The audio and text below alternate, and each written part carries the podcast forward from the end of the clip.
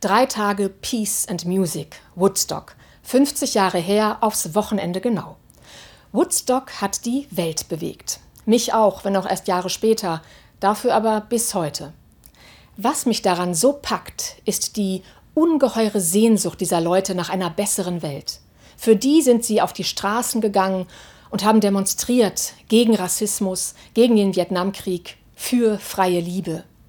Und vor allem fasziniert mich, dass hier Menschen eine Erfahrung gemacht haben, als wenn für einen Moment der Himmel die Erde berührt.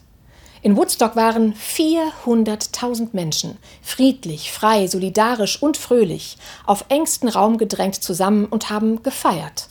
Sie haben gezeigt, dass das mehr ist als Hippie-Romantik.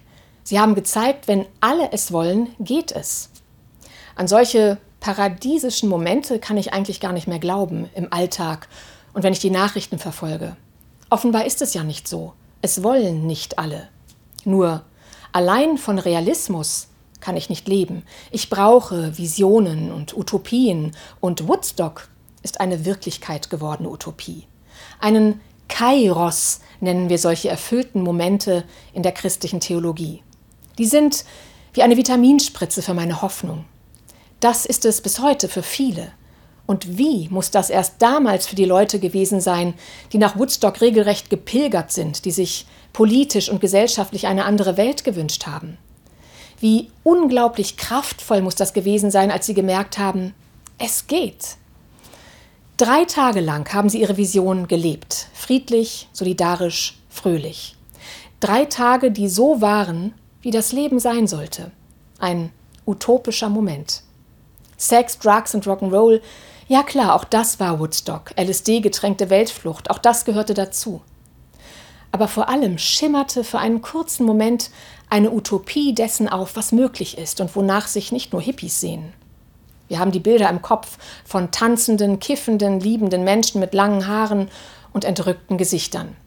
Legendär die Musik, Janis Joplin, Richie Havens, Jimi Hendrix. Was mich fasziniert, ist der Geist von Woodstock. Und der war viel mehr als nur nett und bekifft zu sein.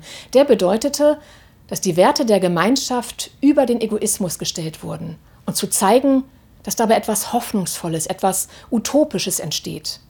Dieser Geist sprang sogar auf die konservative Dorfbevölkerung über, die diese Mega-Hippie-Versammlung mit großem Argwohn und sogar Feindseligkeit beobachtete. Als den Festivalbesuchern nämlich Essen und Trinken ausging, haben sie für sie ihre Kühlschränke geplündert. Der Geist von Woodstock, der sprang über, auf das Dorf, auf die ganze Welt bis heute. Weil Woodstock die tiefe menschliche Sehnsucht anspricht nach einem Leben in Frieden, Freiheit und Solidarität. Eine Zeitung titelte, in Woodstock sind 400.000 Ichs zu einem Wir geworden.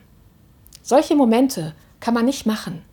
Aber solche Momente brauchen wir, gerade jetzt wieder. Sie werden anders sein als Woodstock und vielleicht erkennen wir sie erst im Rückblick. Momente wie Geschenke des Himmels, in denen etwas durchschimmert vom Leben, wie es sein soll, die wirken und Menschen verändern, weit über die Jahrzehnte hinaus, in denen etwas Neues beginnen kann. Woodstock, drei Tage der Musik und des Friedens. Es hätten die besten Jahrzehnte werden können.